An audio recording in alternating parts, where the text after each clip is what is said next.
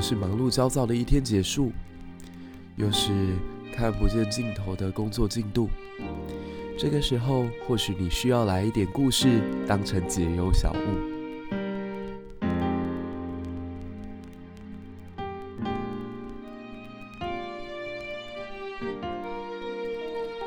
科技始终来自于人性，那历史就始终来自于人心。我们透过历史故事的讲解，在现实社会当中找出问题，在历史的典籍里面找到我们的答案。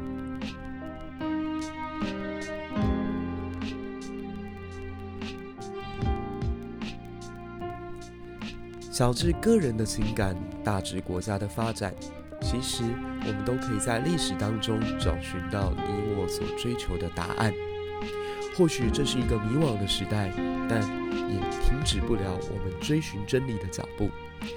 让我们更加理解彼此，更加有同理心，更加勇敢、热情地拥抱这个世界。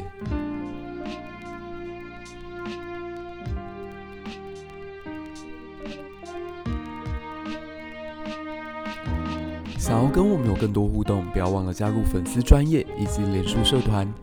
如果喜欢我们的节目，也不要忘了到 Apple Podcast 给我们五颗星的推荐加评论。你的鼓励将会是我们做节目最大的动力。如果可以，也给我们小小的一杯咖啡作为节目的赞助吧。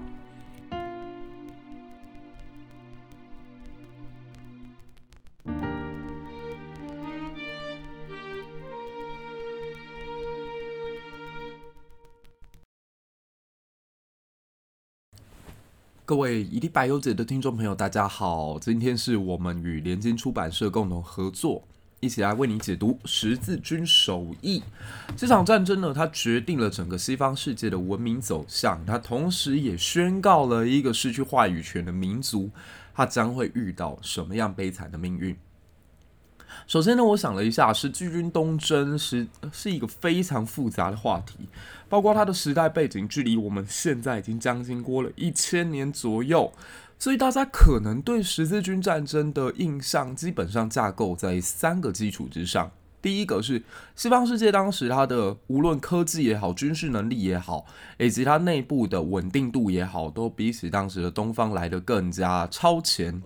所以有了这个可以对外侵略的实力存在，然后第二个点呢，就是当时的欧洲正陷入所谓宗教的疯狂当中，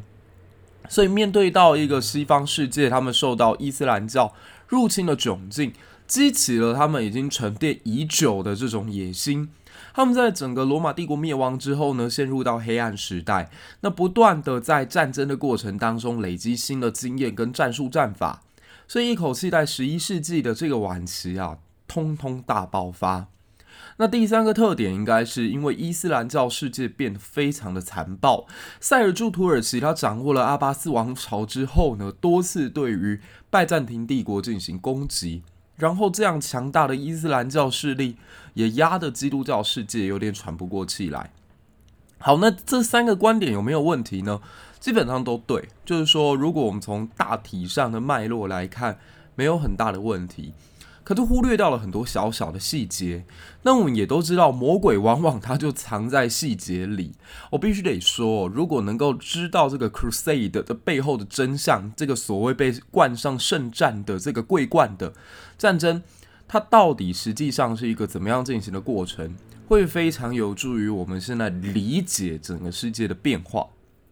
好，举一个小案例就好了。为什么现在呢？普丁他对于乌克兰发动战争的过程里头，他那些荒谬的论述是可以得到俄罗斯人支持的？为什么在一个传统的印象当中，西方世界好像是高尚、高明、高贵的？可是对于俄罗斯也好，或者是中国这些集权政府而言，在他们的口中，西方又是如此的肮脏不堪。那西方世界到底有没有它黑暗的一面？西方世界到底有没有它不堪或没有道德的时候呢？自然是有的。我以前好像曾经讲过，如果一句话百分之八十都是真相，而百分之二十都是谎言，这是最危险的一件事情。因为如果一个谎言它百分之百纯粹就是谎言的话，我们的身体、我们的本能、我们的听觉会很自然地告诉我们这个有问题。可如果这一句话当中半真半假，有些真相，有些虚假，那么反而会混乱我们大脑的判断能力。那我们可以看到的是，当俄罗斯在一直宣称西方世界很邪恶的时候，他有没有所本呢？嗯，那我们就一起来翻开这场十字军首义。呃，我先想用二十分钟左右，简单跟大家概括一下十字军东征的整个大背景。好，我们先从三个角度切入哦。第一个是伊斯兰世界，伊斯兰世界其实当时遇到一个新的变化，就是。原本的阿拔斯王朝，它被外来的突厥人逐渐的侵蚀。那当时的宰相呢，又跟皇帝之间关系不是特别的和睦。另一方面，由于整个伊斯兰教世界，它也分成了法蒂玛王朝、阿拔斯王朝、逊尼派、什叶派等不同的宗教，因此他们的内部其实是分裂的。那你说一个分裂的伊斯兰教世界，对于拜占庭帝国或者是基督教世界来讲，应该很安全吧？错，越是在这种动荡的时候呢，内部一些拥有军权的将领，就为了要展现自己可能比起宰相或者皇帝更有领导能力，他会更希望能够在一个所谓呃伊斯兰的话语世界里头取得。主导权，因此这个时候，他们为了要表达自己的强大，就会开始对拜占庭帝国安纳托利亚高原（今天的土耳其这一带）进行军事行动。偏偏屋漏偏逢连夜雨，当时在整个伊斯兰教世界又崛起一个非常极端的组织，叫阿萨辛。是的，阿萨辛就是刺客教条里头出现的那个集团。那这个集团呢，其实他们过去有一个传说。说他们的领袖有一个代号叫山中老人。那山中老人为了要寻求年轻的人愿意进来这个团体里头担任刺客，他们往往会在年轻人的身上注下毒药，让他们昏迷之后呢，带进这个山中的皇宫当中。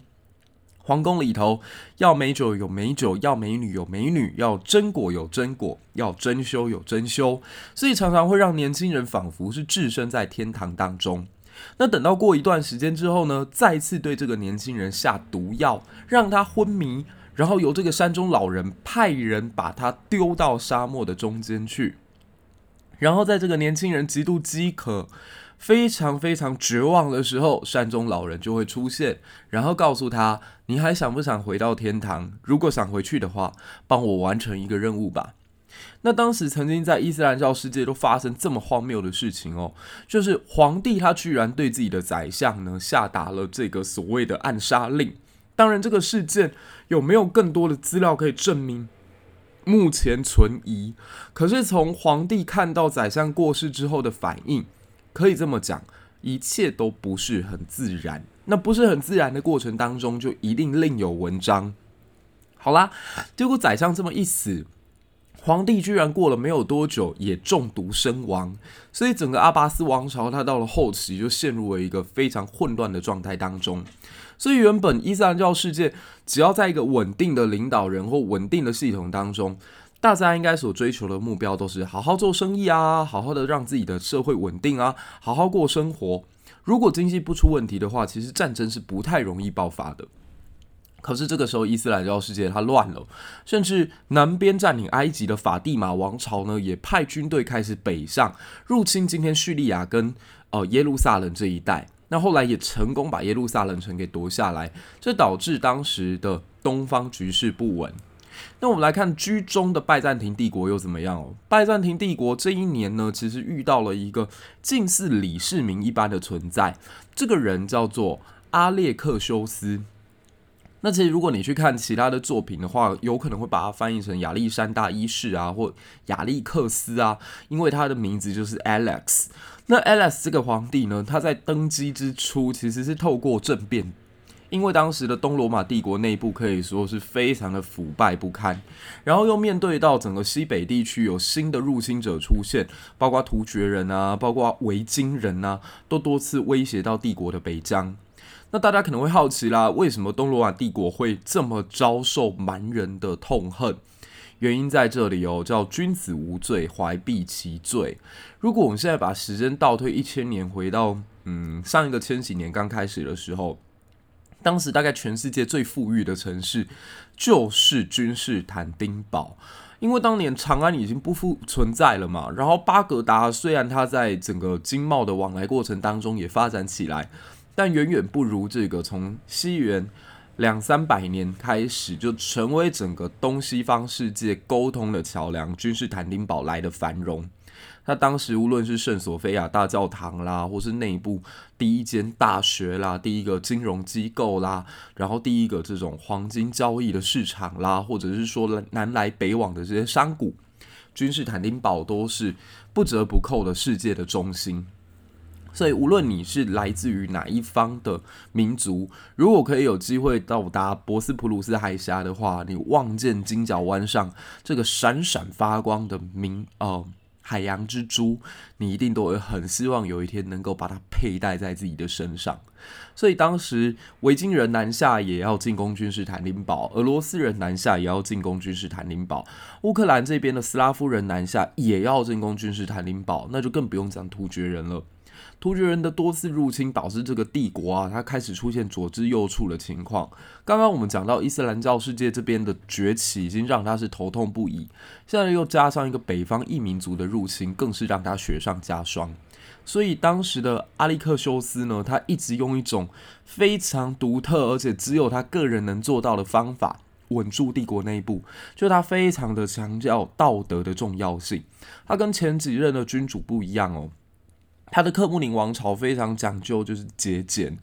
我们现在好像想到君士坦丁堡，第一个想到都是查士丁尼大帝。查士丁尼大帝在他的任内啊，就是去进行西征，然后想要恢复古罗马的光荣，然后呢，也在自己的这个城市当中建立非常豪华的教堂。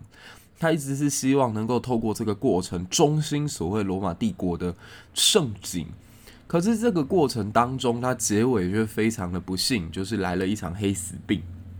等于说人类世界的三次重大鼠疫，第一场就发生在君士坦丁堡，所以当时整个呃东罗马帝国的人口大量的消失。那等到呃公元一千年左右的时候，这个阿塞阿利克修斯他在登基的过程，他是走一个非常廉洁的道路。他希望大家不要再花费这么多的时间在这些豪华的东西上面。我们强调一切回归真主，我们强调一切去跟自己的上帝祷告，而不要去追求凡人之间的这种荣华富贵。那在这个过程当中，其实东罗马帝国还有一个隐忧，就是它跟西方的呃罗马教会呢关系变得非常非常的紧张，而且是源于一个很无聊的原因哦。当然了，以我们现在没有那么宗教狂热的人看起来，会觉得真的是很没意义。当时他们在讨论的一个焦点就是圣餐礼仪，到底我们圣餐礼仪当中代表圣体的面包是应该做有发酵的面包，还是没有发酵的面包？结果双方因为这个争执点，当然前面还有很多的利益计算啦，那只是说这就是一个导火线。那后来西方的这个罗马教廷这边的代表呢，甚至在圣索菲亚大教堂里面，呃，出言不逊哦，就是说你们一定会受到上帝的谴责，上帝是不会原谅你们的。哎，拜托，我就只是一个面包有没有发酵而已，有这么严重吗？嗯，看在那个时候的人。眼中就是这么的严重，所以一零五四年的时候呢，我们可以看到基督教世界发生大分裂的状态，就是当时的东罗马帝国，他们决定要走向另外一条道路，这就是历史上有名的东正教，而西方呢，则继续慢慢的往他们所谓罗马公教的道路去走。那我们大概也会抓到一个脉络，就是东方这里叫做政教合一，而西方那边叫做政教分离。太好了，我们终于可以把焦点放到西方来看了。我们稍微聊到伊斯兰世界拜占庭帝国的问题之后，西方呢？西方是铁板一块吗？西方的宗教问题为什么导致它会政教分离呢？嗯，这必须得提到当时神圣罗马帝国跟教廷之间一个非常无聊的冲突。这个冲突的名称叫坎沙诺之入。就当时神圣罗马帝国的皇帝叫亨利四世，他就一直觉得自己的权力应该不要受制于教皇这么多，可偏偏当时教皇叫做若呃而我略七世，而我略呢，他是一个非常呃强调宗教必须凌驾于现实政治之上的领导人，所以对于一个急于摆脱自己控制的亨利四世，他就表达非常巨大的不满。那双方在冲突加深之后呢，亨利四世居然。一度想要派兵进攻罗马。那这让教皇非常的不爽啊，所以教皇就给他开除教籍，就是把他的那个类似身份证的东西在罗马这边给焚毁掉。那为了这一件事情，亨利四世一开始并不觉得这会有导致自己产生什么样的危机，直到他发现身边所有的贵族对他众叛亲离的时候，他才感觉到，哇哦，看来教皇对我们这个国家，教皇对我们西方世界的影响还是非常的巨大。所以他就在鹅毛纷飞的大雪当中呢，十二月天光着脚丫用走的翻越阿尔卑斯山，来到了罗马，然后向这个教皇道歉。那他还站立在大雪当中三天三夜，教皇才给予接见，所以历史上就称之为叫坎沙诺之入。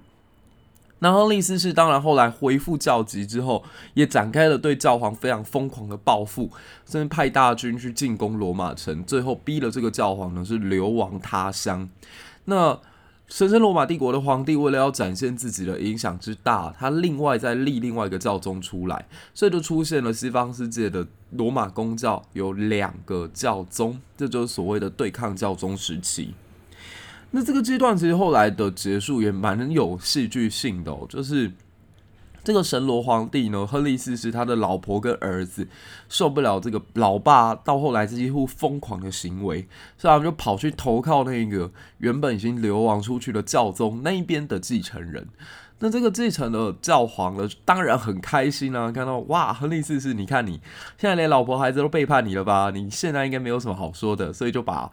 麦克风交给了 亨利四世的这个老婆。那大家要知道，就是前妻 跟前夫之间是绝对不可能讲彼此什么好话的。所以这个前妻一来就讲：“哎呀，我真的是受不了他，他花也就算了，而且他如果花的对象是女人，那我也就勉强接受。可他不是，他每天都跟一群年轻的男孩子，然后那个。” 那类似是儿子也开始各种讲自己爸爸的不是，所以慢慢的舆论导向又慢慢的靠上这位教皇。那这边也为后面的一个大事件做铺陈，也就是等到教皇换成是乌尔班二世的时候，他重新又掌握了整个对西方世界的控制跟话语权，因为。世俗的皇权实际上肮脏不堪嘛？那当然，你这边也可以讲，这就是政治计算的结果啊！就每一个人都在看风向，到底是教皇强还是这个神罗皇帝强？神罗皇帝强，我就跟皇帝站在一起；教皇强，我跟教皇站在一起。没有人会愿意把自己的投资放在一个稳赔的东西上面嘛？就是不太会有这种一直平摊、一直平摊，然后都不喊不设停损点的人。所以后来亨利四世在他过世之后呢，喂，我们的教皇乌尔班二世忽然之间咸鱼大翻身，他再次在整个欧洲地区拥有很大很大的影响力。那当时这个东罗马帝国由于它的局势慢慢在恶化，所以阿列克修斯呢，他就很希望说西方世界可以派军队来帮他缓解当前的一个危局。可是我们这边讲的好像还是一个传统上面。呃，宫廷啊，或者是所谓呃政治大咖他们之间的博弈，能不能从其他角度再来看这个时候欧洲发生什么事呢？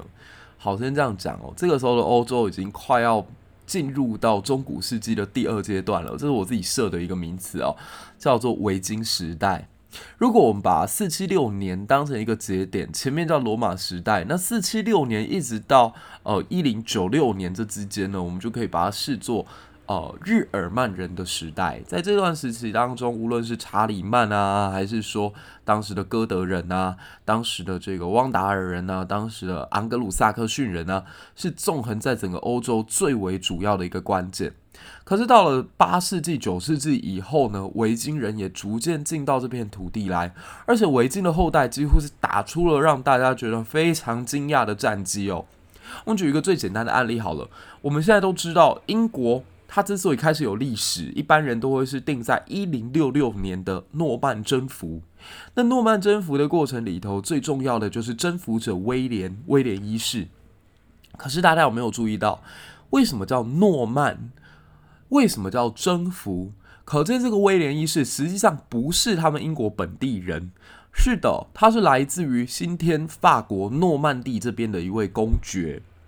那我们就来看看诺曼底这个名称哦，为什么它叫 Normandy？原因在于 North 北方的人诺曼的意思是指北方人，那这个北方人实际上就是维京。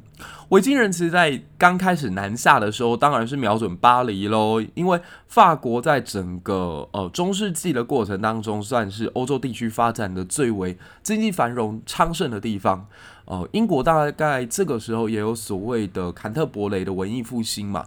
所以这两个地区当然都成为维京人心目当中南下必定要入侵的地点。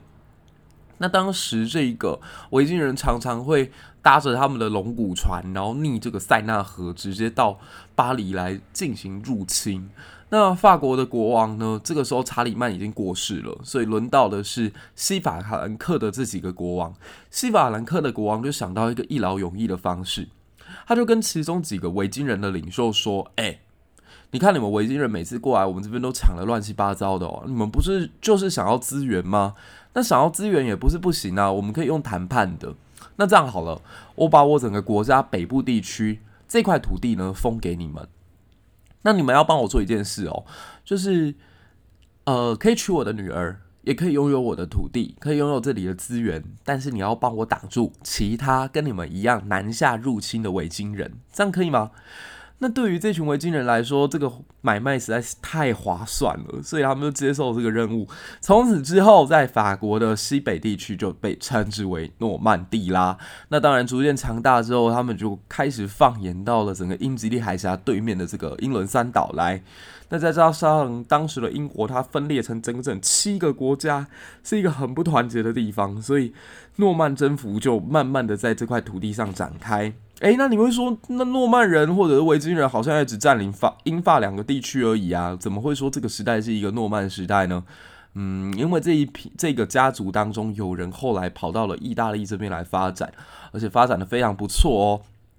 在整个十一世纪的过程当中，他们彻底征服了两个西西里，然后把法国呃意大利的南部占领了下来，然后甚至还多次派军队入侵君士坦丁堡。那另外一批诺曼人呢，或者说另外一批维京人，他入侵的路线就更有趣了。他是从今天的瑞典啊、芬兰啊、俄罗斯啊这一块来进行所谓的掠夺以及殖民。所以这个时间点来看，维京大概在欧洲已经占有三分之二的天下了吧，以至于我们今天在用的很多英文单字里头，都还是有维京人的影子哦。哦，我最喜欢举的例子就是 Wednesday，奥丁。Wednesday 其实来自于北欧大神奥丁的名字，所以因为奥丁奥丁它有一个 D 的音嘛，所以 W E D N E S D A Y 这个字当中呢，明明 D 是不发音的，可是为什么要写进去？就跟这个奥丁大神有关。那索尔呢？索尔就是 Thursday，就是 T H U R，它其实原本就是 T H O R 那个字，所以直到今天我们都可以感觉到维京对我们的文化或对我们生活的影响，你就知道在中古世纪的时候它有多重要了吧？那这群维京人其实他们有很强烈的再继续往南征服的野望。那其中最具代表性的呢，叫做伯西蒙德。伯西蒙德这位领袖啊，他在年轻的时候是一个不蓄胡，然后头发剪得非常的短，极为有型的一个型男。那他三次曾经到达君士坦丁堡的城下去跟阿列克修斯这位皇帝进行决战的，所以非常有意思的是，在此之前，其实诺曼人跟君士坦丁堡他们是一个冲突的状态。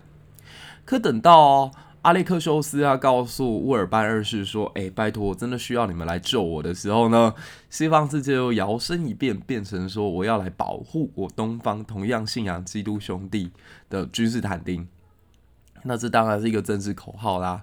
那这个时间段，乌尔班二世也很想知道自己到底离开了意大利、离开了罗马之后，在其他地方有没有影响力。所以刚好他就受邀到了法国的南部地区一个山谷当中，叫克莱缅或克莱芒。他在这里就发表了震古烁今的那个十字军宣言。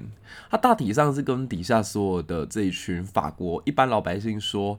你们愿不愿意？你们想不想要？你们希不希望洗清掉身上的所有罪恶？你们都是有罪的人，而我们看到基督，他是一个非常仁慈的存在，他会愿意赦免你们的罪，只要你们愿意参加这一场圣战。为什么要参加圣战呢？曾经耶稣他所居住的耶路撒冷城，曾经罗马帝国定下尼西亚公约的尼西亚城。曾经在亚历山大帝国统治之下所建构起来的安哥拉城，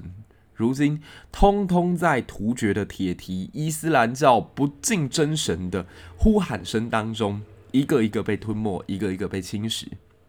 让我们去解放我们东方的弟兄吧，让我们去解放这个世界上最为璀璨的君士坦丁堡吧，让我们基督教的世界再次找到我们的伟大吧。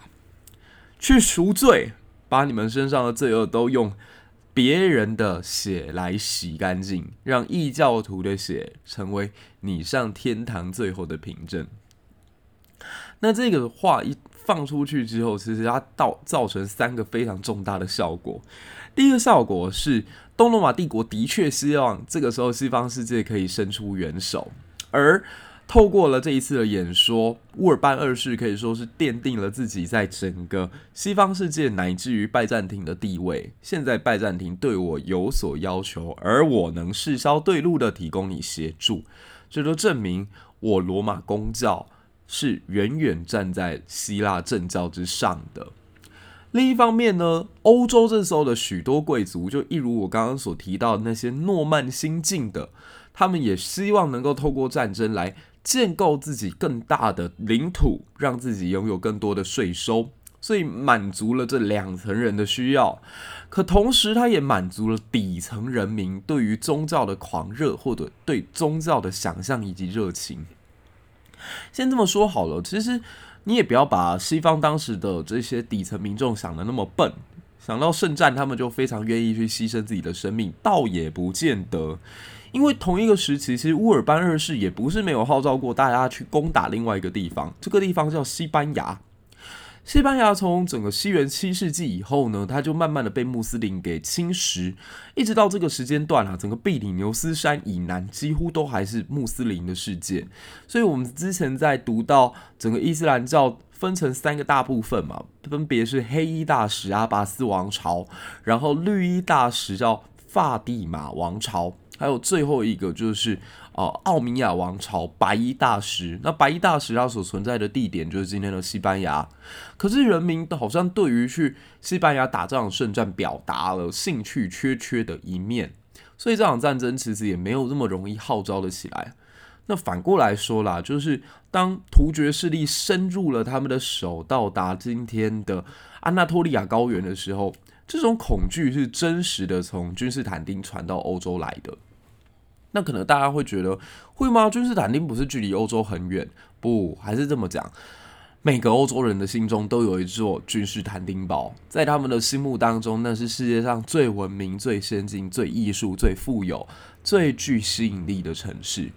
所以，曾经有一个史学家非常讽刺的讲，这场战争哪是为了打什么他们的异教兄弟啊？不就是因为他们想要进到君士坦丁堡来吗？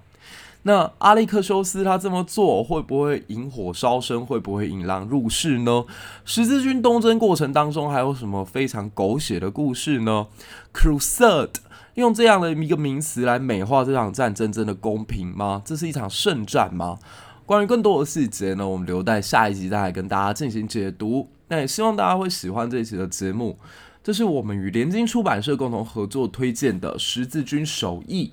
这场以圣战为名的权力游戏，一起来理解形塑欧洲文明的重要之战，到底过程当中还有多少不为人知的故事？